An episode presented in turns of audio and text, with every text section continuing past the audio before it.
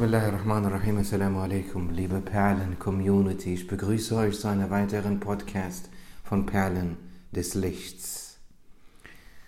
Ja, ich habe mich in den vorangegangenen Folgen geärgert über eine Sekte, über die Wahhabiten, über ihre Lügen, über ihre Schmach, über ihre beleidigenden Worte über unseren Propheten wassalam. Jedes Mal, wenn wir Sunniten unseren Propheten loben, von seiner Größe sprechen, wenn wir unsere Liebe zu ihm ausdrücken, zum Ausdruck bringen, so bekommen sie Krämpfe in all ihren Organen, in all ihren Muskeln, von Kopf bis Fuß werden sie zu einem Krampf und behaupten, wir wären Abtrünnige. Es wäre Schirk, jemanden zu loben, in dem Maße, wie wir es tun, oder es wäre Schirk, weil wir ihn mehr loben würden als Allah subhanahu wa ta'ala. Was für eine Verleumdung. Was für eine Verleumdung. Und was für eine hässliche Lüge. Ich habe euch gesagt, dass ich euch aus Koran und Sunna auch Auszüge und Beweise liefern werde. Das werde ich auch tun. Habe ich auch zuvor getan. Wenn ihr runterscrollt in der Podcast, werdet ihr entsprechende Themen und Folgen finden. Hier auch nochmal ein Auszug aus dem Buch Der jüngste Tag und das Jenseits ab Seite 148. Bismillahirrahmanirrahim. Ein auf beiden Augen erblindeter bat den Gesandten Allahs um ein Bittgebet für die Heilung seiner Erblindung. Der Gesandte Allahs, Friede sei mit ihm, sagte, wenn du möchtest, bete ich für dich doch wenn du dies geduldig erträgst, wäre es besser für dich. Als er antwortete, ich habe keine Kraft mehr, um es weiter auszuhalten. Ich flehe sie an, damit sie für mich beten, sagte der Gesandte Allahs. So vollziehe die Gebetswaschung und lies dieses Bittgebet. Dieses Bittgebet ist in den Werken Ad-Durar al-Saniya, Al-Fajr al-Sadiq und im Maraq al-Falah sowie dessen Kommentar, Kommentar von Tahdawi und ebenso im Buch Niyamat Islam, das die Übersetzung der letzteren beiden Werke darstellt, am Ende des Kapitels über das Gebet bei Bedürfnis aufgeführt. Wie Imam al-Nasai Rahimullah überliefert, erhörte, erhöhte, erhörte Allah der Erhabene das, das Bittgebet, also die Dua dieser erblindeten Person, woraufhin sie sehen konnte. Auch Imam Hassan bestätigte dies. Es gibt somit keinen Anlass für die Wahhabiten, dies zu bestreiten. Usman ibn Hanif, der dies überlieferte, berichtet auch Folgendes. Jetzt fragt ihr euch, was war das für ein Bittgebet? Mal sehen, ob es hier vorher stand.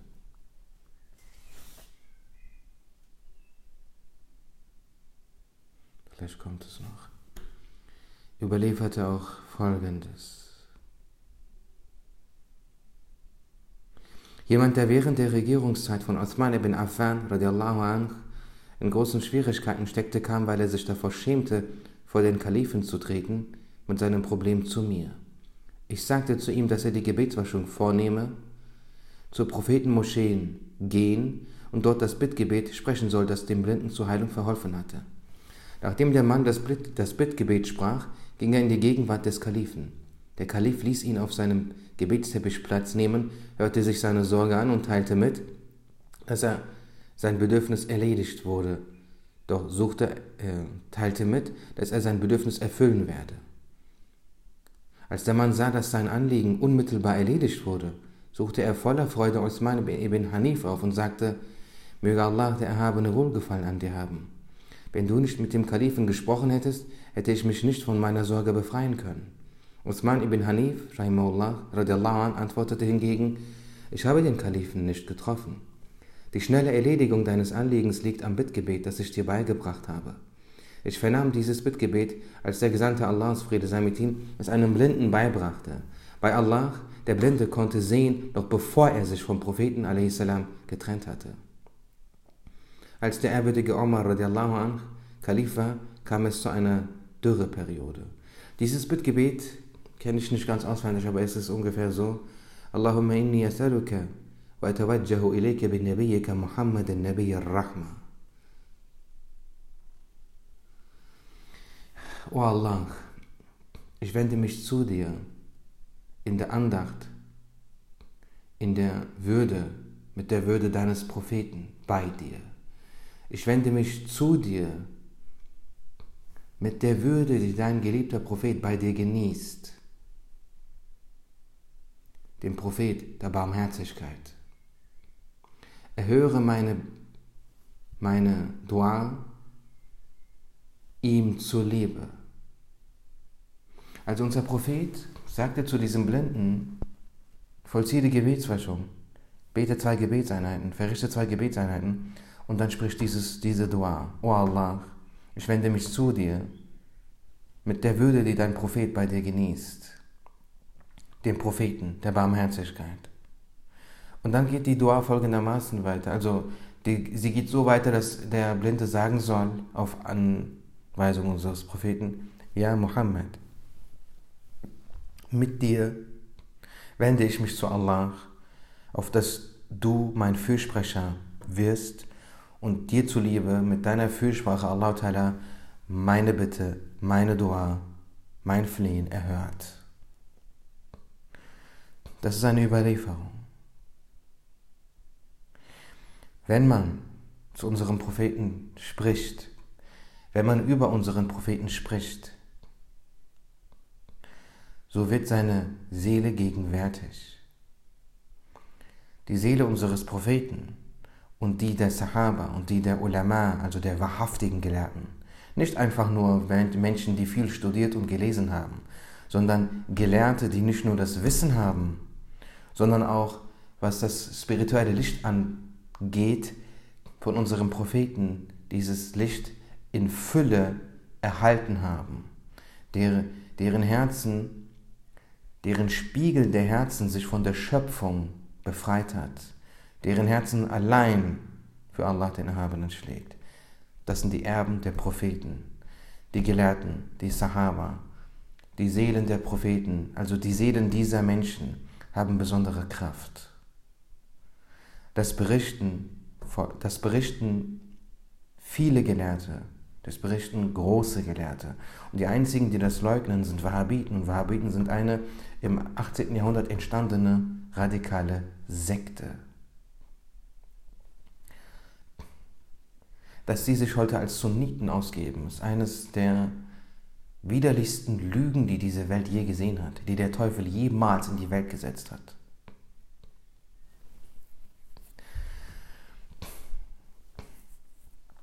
Also die Behauptung,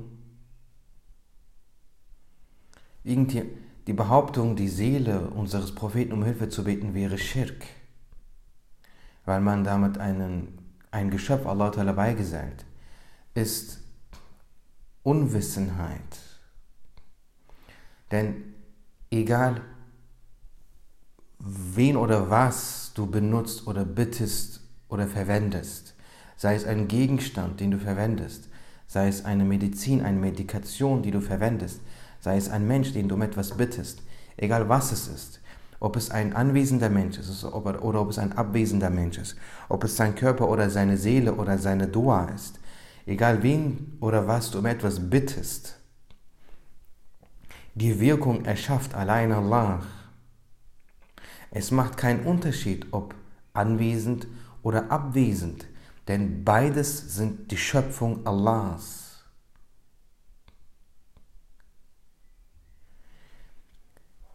Wenn du glaubst, dass wenn du einen Abwesenden um Hilfe bittest, also seine Seele um Hilfe bittest, damit er für dich betet. Weil du weißt als Muslim, nach dem Tod beginnt sowieso das wahre Leben. Hier sind wir in einer Illusion, in einem Traum. Die Seele lebt weiter. Das Jenseits ist echt. Wenn du glaubst, dass, so, dass, dass das bedeutet, es zu glauben, es gebe eine Kraft außer der Kraft von Allah, aber im selben Atemzug behauptest, man darf aber einen Anwesenden um Hilfe bitten, dann wirst du abtrünnig, weil du dann implizierst, dass der Anwesende, dass der Anwesende aber eine Kraft außer Allah haben darf. weil es gibt sowieso in beiden Fällen keine Kraft außer der Kraft Allahs.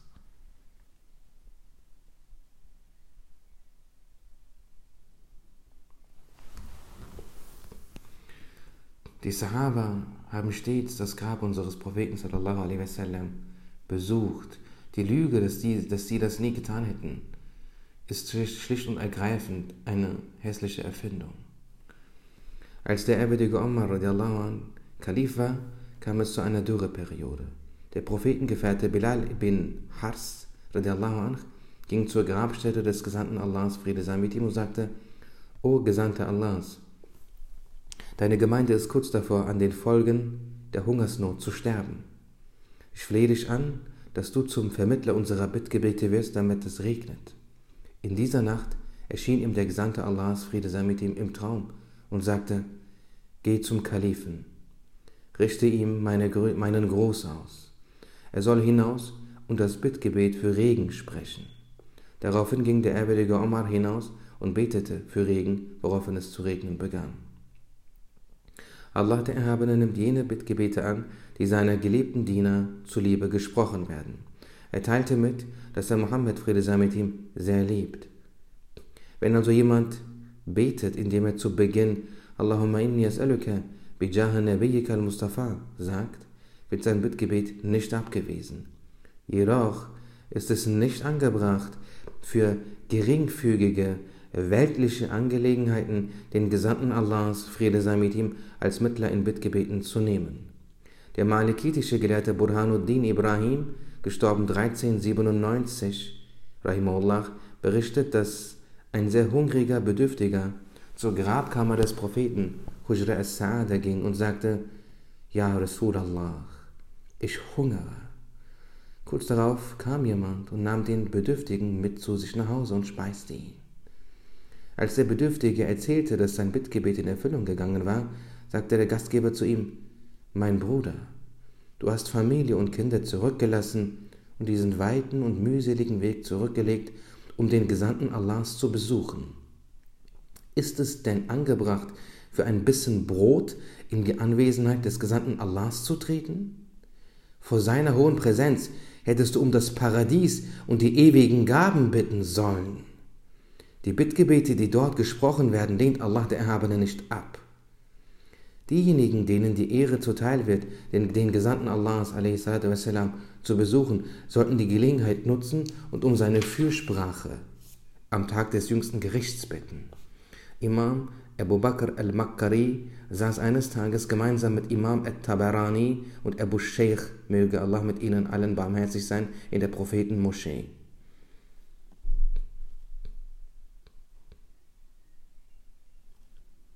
Fußnote Abul Qasim Suleiman al-Tabarani rahimullah ist ein Hadith-Imam. Er wurde 900, 900 äh, nee, er ist 971 in Isfahan verstorben. Abu Sheikh ibn Hayyan, Abdullah al-Isfahani, verstarb 979. Sie saßen in der Prophetenmoschee. Seit einigen Tagen waren sie am Hungern. Nach dem Nachtgebet hielt es Imam Abu Bakr nicht länger aus und sagte, ich habe Hunger, o Gesandter Allahs und zog sich anschließend in eine Ecke zurück. Seine anderen zwei Freunde lasen ein Buch. Plötzlich kam ein Seyyid, Nachfahre des Propheten, in Begleitung von zwei Bediensteten herein und sagte, Meine Brüder, ihr habt meinen Großvater, den Gesandten Allahs, wassalam, aufgrund von Hunger um Hilfe gebeten. Ich hatte mich kurz schlafen gelegt. Er befahl mir, euch zu speisen. Sie aßen gemeinsam von dem Essen, das er gebracht hatte, und hinterließ ihnen anschließend den übrigen Teil und ging. Abu Abbas ibn Nafis, Rahimahullah, war blind. Nachdem er drei Tage hungerte, ging er zur Grabkammer des Gesandten Allahs und sagte, O Gesandter Allahs, ich habe Hunger, und zog sich daraufhin zurück. Kurze Zeit später kam jemand und nahm ihn mit zu sich nach Hause. Er speiste ihn und sagte zu ihm, O Abu Abbas, ich sah den Gesandten Allahs in meinem Traum. Er befahl mir, dich zu speisen. Immer wenn du Hunger hast, komm zu uns. Der malikitische Gelehrte Imam Muhammad Musa ibn Norman al-Marakishi, gestorben 1284, Rahimahullah, erwähnt in seinem Buch Mismah al-Zulam fil Mustaghithin bi Khair al-Anam. Diejenigen, die den Gesandten Allahs, Friede sei mit ihm, als Mittler nahmen und denen so ihr Wunsch in Erfüllung ging. Einer von diesen ist Muhammad ibn Munkadir, möge Allah sich seiner erbarmen. Muhammad erzählt, ein Mann hinterließ meinem Vater 80 Goldmünzen und ging zum Dschihad. Verstecke diese Goldmünzen. Wenn jemand sehr bedürftig sein sollte, so kannst du ihm damit helfen, sagte er dabei. In Medina kam es sodann zu einer Dürreperiode. Mein Vater gab, es, gab das gesamte Gold an hungernde Bedürftige. Als der Mann zurückkam, wollte er sein Gold wieder zurückhaben. Mein Vater sagte ihm, dass er in der darauffolgenden Nacht kommen soll. Er ging zur Grabstätte des Gesandten Allahs und flehte ihn bis in die Morgenstunden an. Mitten in der Nacht kam ein Mann zu ihm und sagte, Reiche mir deine Hand, gab ihm einen Beutel voller Gold und verschwand danach. Mein Vater zählte zu Hause die Goldmünzen und freute sich sehr, als er sah, dass es genau 80 Goldmünzen waren, die er sofort dem Besitzer der Goldmünzen überreichte. Ibn Jalach Rahimullah, verarmte in Medina. Er ging zur Grabkammer des Propheten und sagte, O Gesandter Allahs, ich bin heute als Gast zu dir gekommen. Ich habe starken Hunger. Anschließend zog er sich zurück und schlief. Der Gesandte Allahs, erschien, erschien ihm im Traum und gab ihm ein großes Brot. Ibn Jallah berichtete, weil ich so einen großen Hunger verspürte, begann ich sofort das Brot zu essen. Als die Hälfte fertig war, wachte ich auf. Die andere Hälfte des Brotes fand ich dann in meiner Hand wieder. Abul Khair al-Aqta, Rahimullah, blieb fünf Tage lang in Medina hungrig. Er ging zur Grabkammer des Gesandten Allahs, grüßte ihn und gab zum Ausdruck, dass er hungrig sei. Dann zog er sich in eine Ecke zurück und schlief. Im Traum sah er den Gesandten Allahs kommen. Zu seiner Rechten war Abu Bakr as-Siddiq, zu seiner Linken Umar al-Faruq und vor ihm Ali al-Murtada radiallahu anhum ajma'in. Der ehrwürdige Ali kam zu ihm und sagte, Ja, Abel Khair, steh auf, warum liegst du? Der Gesandte Allahs kommt. Er stand sofort auf. Dann kam der Gesandte Allahs und gab ihm ein großes Brot. Abul Khair sagte, weil ich sehr hungrig war, begann ich sofort zu essen. Als die Hälfte fertig war, wachte ich auf. Die übrige Hälfte des Brotes fand ich in meiner Hand wieder. Abu Abdullah Muhammad ibn Bara, Rahimahullah, berichtet, als mein Vater und ich in Mekka waren, ging uns das Geld aus. Abu Abdullah Muhammad ibn Khafif, möge Allah sich seine erbarmen, war auch, mit, war auch mit uns. Wir kamen in Medina an. Damals war ich noch ein Kind. Ich weinte, da ich Hunger hatte. Mein Vater konnte das nicht mehr erdulden und ging zur Grabstätte des Propheten, wo er sagte, O Gesandter Allahs, heute Nacht sind wir deine Gäste. Er setzte, er setzte sich hin und schloss seine Augen. Wenig später hob er seinen Kopf und lächelte. Später weinte er sehr. Nachdem er seine Augen geöffnet hatte, sagte er, der Gesandte Allahs hat mir Geld in die Hand gegeben. Er öffnete seine Handfläche, in der, sich das Geld, in der ich das Geld sah. Dieses Geld haben wir sowohl ausgegeben als auch an Bedürftige gespendet. Schließlich, schließlich sind wir mühelos zu unserem Haus in Shiraz gekommen. Abu Abbas Ahmad ibn Muhammad Wa'iz al-Andalusi gestorben 1284 in Ägypten, möge Allah sich sein Erbarmen, sagt, in den Wüsten des Hijaz war von meinem Vermögen nichts mehr geblieben. Ich kam nach Medina, ging zur Grabkammer des Gesandten Allahs und grüßte ihn. Dann setzte ich mich an eine Stelle und schlief. Der Gesandte Allahs, sallallahu alaihi wasallam, erschien mir im Traum und sagte, Ahmed, bist du gekommen? Öffne deine Hand. Er füllte meine Handflächen mit Gold. Als ich aufwachte, waren meine Hände voller Gold. Auch wenn die Worte, die aus den Herzen derer kommen, die den Propheten, Friede sei mit ihm, aufs äußerste lieben, den Anschein haben, als seien sie respektlos und unangemessen, sollte man nichts dagegen einwenden und besser schweigen. Eine der Regeln des Anstands und Respekts in dieser Sache ist das Schweigen. Jemand, der den Gesandten Allahs, Friede sei mit ihm, zutiefst liebte, rief jeden Morgen an der Grabstätte des Gesandten Allahs den Adhan aus und sagte, das Gebet ist besser als der Schlaf. Ein Aufsteher, ein Aufseher der Prophetenmoschee empfand sein Handeln in der Gegenwart des Gesandten Allah sallallahu alaihi wasallam als unverschämt und schlug ihn dafür.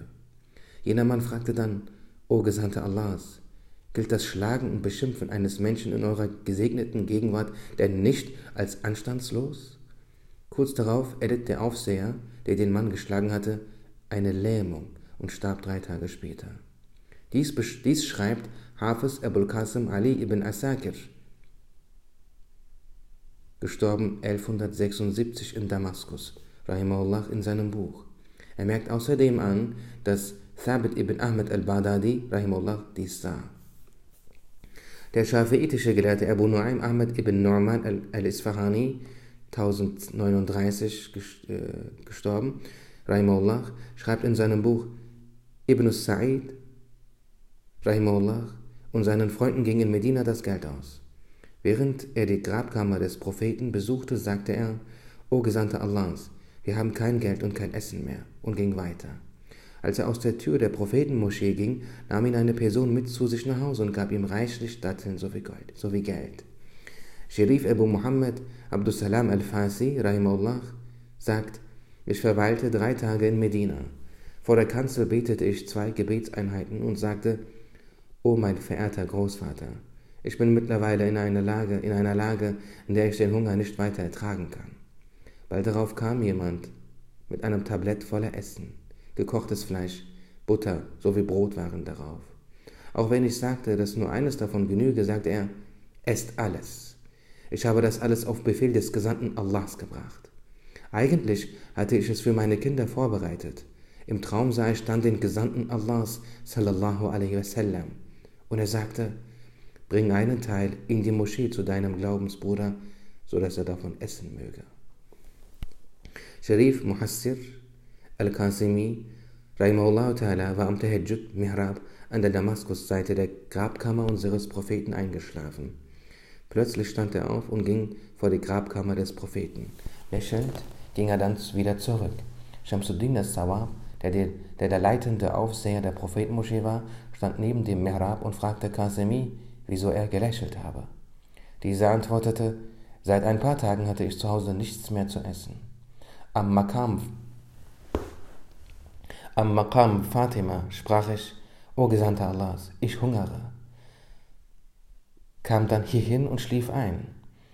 In meinem Traum gab mein erhabener Großvater mir eine Schale mit Milch. Ich trank sie und wachte dann auf.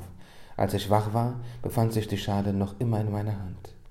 Um mich zu bedanken, kam ich vor die Grabkammer des Gesandten Allahs. Die Freude und der Genuss brachten mich zum Lächeln. Hier die Schale. Davon wird im Buch Misbah al-Sulam ausführlich berichtet.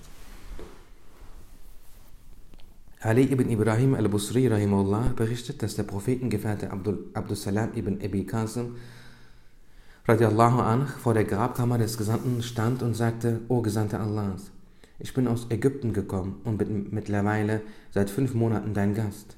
Seit Tagen hungere ich. Ich bitte Allah den Erhabenen um etwas zu essen. Er zog sich zurück und ruhte sich aus. Dann kam jemand herein, begrüßte die Grabkammer des Propheten und nahm dann Abdussalam mit zu sich ins Zelt. Er bot ihm Essen an, von dem er ein wenig nahm. Solange er sich in Medina aufhielt, nahm dieser Mann ihn mit in sein Zelt und speiste ihn.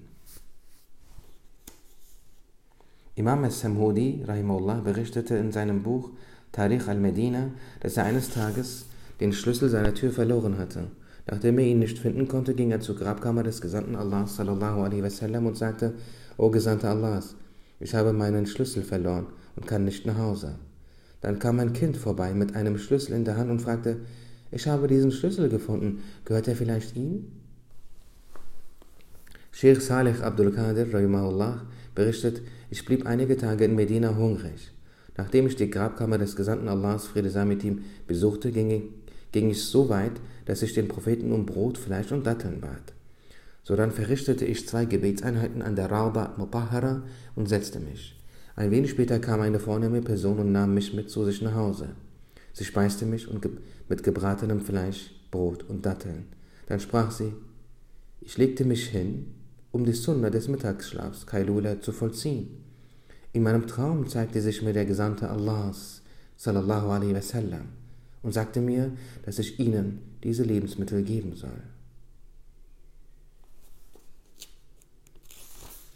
Und es gibt unzählige dieser Art von Geschichten, liebe Geschwister. Unzählige.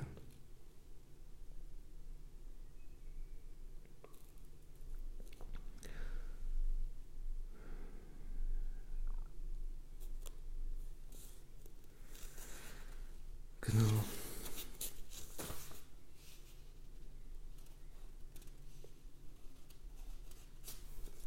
So, wie lange geht die Podcast jetzt schon? 25 Minuten.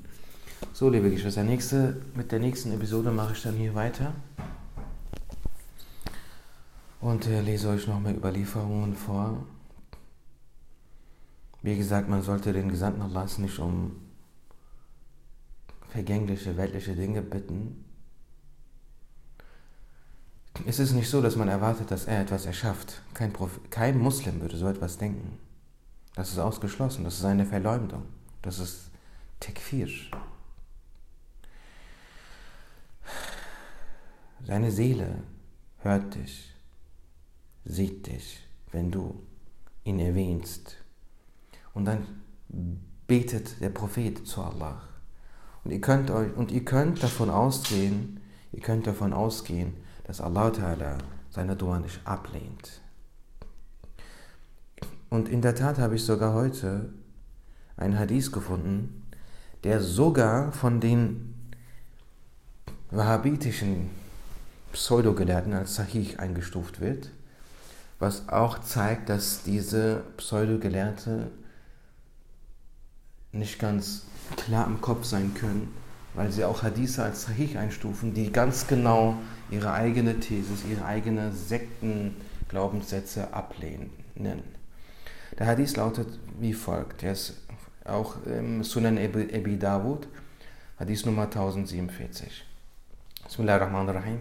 Inna min afdali ayyamikum yawm al-jum'ati. فيها فيه خلق آدم وفيه قبض وفيه النفخة وفيه السعكة فأكثروا علي من الصلاة فيه فإن صلاتكم معروضة عليه Sinngemäß, kurz gefasst, sagt unser Prophet sallallahu alaihi wasallam hier, er spricht erstmal von den Vorzüglichkeiten des Freitags, erzählt auf, was an, was an dem Freitag alles geschieht oder geschah. Und dann sagt unser Prophet, alayya minas salati, also vermehrt am Freitag eure Friedensgrüße, Salawat für mich. alayya minas salati fihi. فإن صلاتكم معروضة عليه, denn diese werden mir berichtet. Namentlich. Die Engel sagen, Filan ibn Filan, also so und so, Sohn von so und so, Tochter von so und so, grüßt euch, ja Rasulallah. Qala qalu, also dann sagen die Gefährten fragten, ja Rasulallah, وكيف تعرض وصلاتنا عليك وقد أرمت يقولون unser Prophet, also die Gefährten fragen, wie kann es sein, wenn du, wie, also auf welche Weise werden diese Friedensgrüße euch berichtet, nachdem sie verstorben sein werden? Und Rasulullah sagte, Inna Allah Azza wa Jalla harram ala al-ardi ajsad al-anbiya. Also Allah Ta'ala hat der Erde verboten, die Körper der Propheten zu verwesen. Es gibt sehr viele dieser Art von Hadithe, die zeigen, dass unser Prophet und alle Propheten auf eine unverständliche Art und Weise leben. Ihr wisst, äh, ihr kennt ja Laylatul Asra, Laylatul Isra, Miraj Gecesi, hat jeder schon gehört. Und wo war das? Genau hier. Unser Prophet sallallahu alaihi wasallam berichtet, dieser Hadith ist aus dem Sahih al-Muslim. I happened to pass by Moses on the occasion of the night journey near the Red Mount and found him saying his prayer in his grave.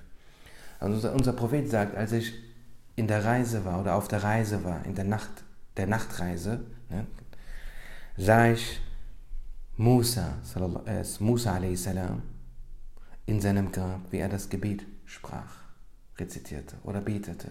Es gibt verschiedene Überlieferungen. In seinem Grab, liebe Geschwister. Also lasst euch, also bevor, also wenn ihr so ein Bild seht, wo es, wo man sagt, äh, diese Bücher Schirk, ne, dann sollte euer Gehirn sich einschalten und sagen, ich muss erst selbst gucken, bevor mir jemand erzählt, ob das Schirk ist. Weil wenn jemand ein großes Problem mit diesen Büchern hat, dann hat es etwas mit diesen Büchern auf sich. Einer von beiden hat ein großes Problem, aber ich weiß noch nicht welche Seite. Also werde ich dieses Buch lesen, mein eigenes Bild machen. Und ich weiß noch nicht mal, aus welcher Ecke diese Verleumdung kommt. Also wäre es weise, wenn ich recherchiere. Ja? Aber das ist alles Nasib. Das ist alles die Rechtsleitung Allahs. Wenn Allah will, dass jemand ins Paradies kommt, so schenkt er ihm die Mittel, die ihm den rechten Weg zeigen. Wenn Allah vorherbestimmt hat, dass jemand in die Hölle geht, dann gibt er ihm jene Mittel, die ihn von diesem rechten Weg abbringen. Und gleichzeitig ist es dann seine eigene Schuld, denn er hat beides gesehen und er hatte die Chance, beides zu erlernen und zu entscheiden. Aber stattdessen haben sich Hunderte dazu entschieden, gar nichts zu recherchieren, sich von dem Wort, Wort Schirk einfach nur erschrecken zu lassen und gegen diese Bücher zu schießen.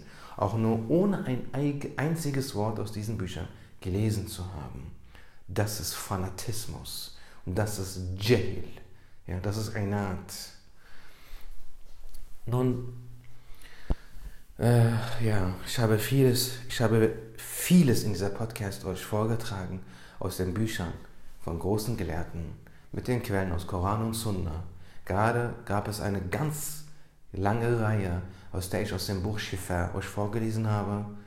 Koranverse, direkte Koranverse, in denen Allah der Erhabene unseren Propheten mehr lobt, als es irgendein Gelehrter jemals vermochte. Allein Surah Ad-Duha, viele posten das auf Instagram, so als ob das auf sie bezogen wäre. Allah Ta'ala bezieht das auf unseren Propheten sallallahu alaihi wasallam. Allah Ta'ala, Allah Ta'ala sagt, Estaizu billah, وَلَسَوْفَ يُعْطِيكَ رَبُّكَ فَتَرْضَى Und dein Herr wird dir deine Wünsche erfüllen, bis du zufrieden bist. Ne? Wörtlich steht dort übersetzt, und Allah und dein Herr wird dir geben und du wirst zufrieden sein. So bedeutet sinngemäß, Allah Ta'ala wird dir geben und du wirst zufrieden sein. Ja, Allah Ta'ala will, dass unser Prophet zufrieden ist. Und damit jemand zufrieden ist, muss man ihm so viel geben, dass er zufriedengestellt ist. Ja, Allah Ta'ala sagt, ich werde dir so viel geben, bis du zufrieden bist. Deswegen sagt, sagen die großen Gelehrten, alle Propheten wollten die Zufriedenheit Allahs. Allahs will. Allah will die Zufriedenheit Rasulullahs. Denkt nach. Allein dieser Vers genügt. Allein mit diesem Vers ist das ganze Thema eigentlich schon abgeschlossen. Dein Herr wird dir geben, du wirst zufrieden sein. Er tröstet ihn nicht nur, er sagt, ich werde dir so viel geben und gewährleisten, dass du am Ende zufrieden sein wirst. Der Rasulullah sagte, وَأَنَا حَبِيبُ اللَّهِ وَلَا فَخْرًا Und ich bin der Geliebte Allahs, Habib. Liebe Community, das Wort Habib ne, soll euch nicht an arabische äh, äh Liebesgeschichten, Liebeslieder erinnern, sondern an unseren Propheten. Rasulullah ist Habibullah, er ist der Geliebte Allahs. Allah Ta'ala liebt Rasulullah. Die Gelehrten des Islam berichten das. Allah Ta'ala liebt Rasulullah mit seinem Wesen. Das ist eine einzige Ausnahme und kommt kein zweites Mal vor. Alle anderen Diener, die Allah liebt, liebt er mit seinen Namen und Eigenschaften. Nur ihn ganz allein liebt er höchstpersönlich mit seinem Selbst, mit seinem Wesen. Das kommt nur einmal vor und ist nur für ihn bestimmt. Jeder soll mal seine Grenzen kennen. Sen kimsin? Onun kapısının toprağı olmak istemeyenler toprak altında kalsın demişler. Bis zum nächsten Mal, Marcel.